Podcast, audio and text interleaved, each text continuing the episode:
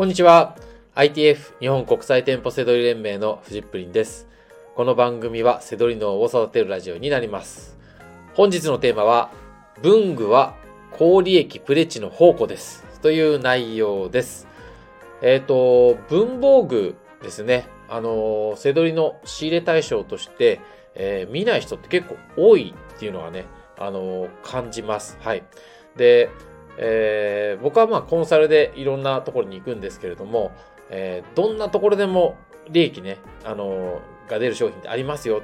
どんなお店でも、どんなコーナーでも、あのありますよっていうふうに、あの、あの話していて、で、えー文具も、あの行くわけですよ。で、その時に、やっぱりこう、え、文房具行くんですか？みたいな話で結構多いんですよね。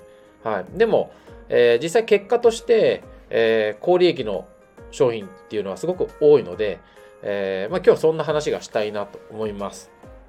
でね、とにかくいいのがね、小さい。はい。これ、小さいのいいですよね。あの、仕入れもしやすいですし、出品もしやすいです。はい。えー理想的ですよね。逆に言うとなんかこう、あの、仕入れて利益結構あるのに、あの、何？あの量が少ないから仕入れた感じがしなかったりとか、ちょっと慣れ慣れてきてる人だとがっかりしたりとかするかもしれないですけど、はい。えー本当にね、おすすめです。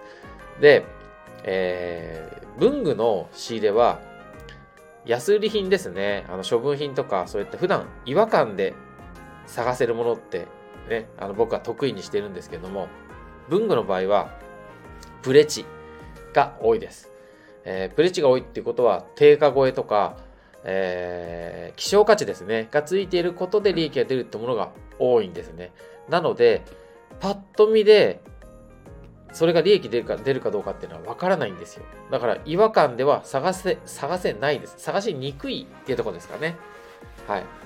あの、複合的に利益が出たけ、利益が出たっていうことが多いです。複合複合的っていうのは、例えば半額だとか、何十パーセントオフだとかっていう安売り品に、えー文房具がなっていて、で、それはもう、旬を過ぎた商品だから安売りしてると。だけど、市場価値としてはプレチがプレミアム価格になって高いと。それで利益が大きいっていう複合的な要因で利益が出るってことが多いですかね。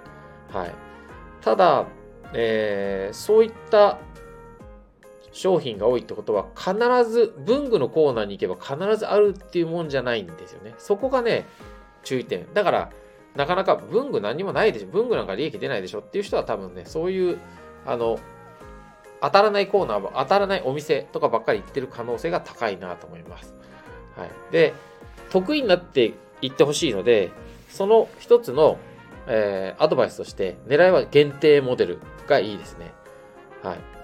あのーこれね、Amazon でも、あらかじめリサーチすることできます。はい。えー例えば Amazon のスマホでもいいですけど、できたら、あの、パソコンの方がわかりやすいかもしれないですね。例えば文具って入れて、ポチッと押すわけですよ。そうするといっぱい文具出てきますけど、横に、左横に価格帯を調整できるのがあるから、そこで例えば5000円から1万円とか選ぶんですよ。ね、文具で5000円から1万円って言うと、まあそういう文具もありますけど、そこに例えば、シャープペンとかボールペンとか来たら、それは高いじゃないですか。ね、だからそういうのをやってみるといいです。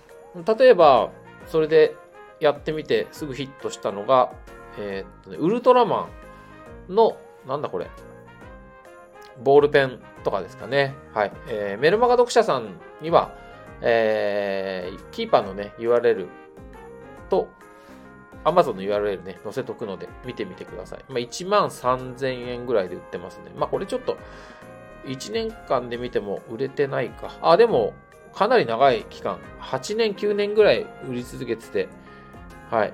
まあ、1万円ぐらいだったらいけいけそうですね。で、こういうのね、ウルトラマンの、例えば8年前から売ってる文具、今、アマゾンで、じゃあ1万円で売られてるとして、で、お店でね、こんなのね、下手したら1000円以下とか、もう500円とかで売ってるかもしれないですよ。もう、売れなくて。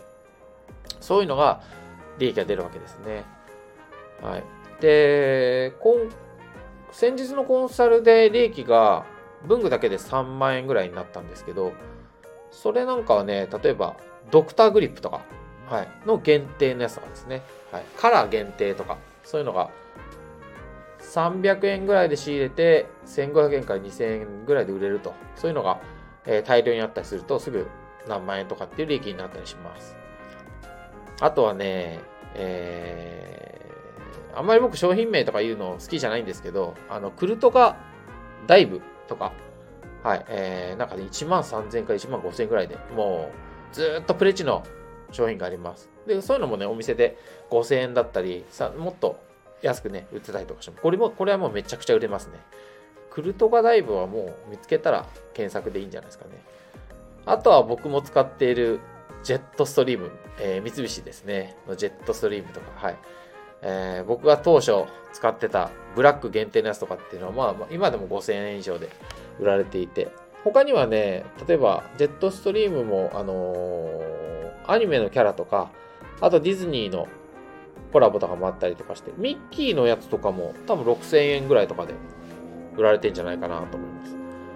そうですね。はい。えー、これも、えー、メルマガの方では、えー、キーパーの URL と URL とか貼っときたいなと思います。はい。あとはね、えー、狙い目としては、そうだな、なんかこう、長く営業してる売り場がいいですね。昔からあるような文具の、スーパーの文具のコーナーとか、なんかそういう、えー、こう、私立もじゃないですけど、なんかこう、売れない商品が残ってるような売り場とかがいいですね。もしかしたら街の文房具屋さんとか行くと残ってるかもしれないですね。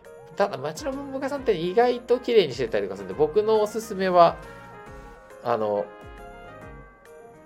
なんかイオンさんとかじゃなくて、なんかこう、地方のね、あの、ローカルチェーンの、なんかスーパーとかの文房具売り場とかでね、もう、ね、昔からもう20年ぐらい営業してるようなとことかの、なんかこう、来たな、ここ子供の頃とかね、そういうとことかあると、えー、検索してみるとね、プレチのものとかあったりするんじゃないかなと思います。はい。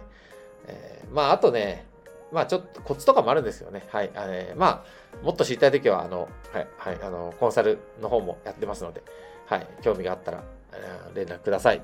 えー、ということで、えー、本日の、えー、文具は高利益ね、のプレッチのいい内容じゃないかなと思います。ぜひ狙ってみてください。ということで、本日の内容は以上になります。最後までご視聴いただきまして、ありがとうございました。バイバーイ。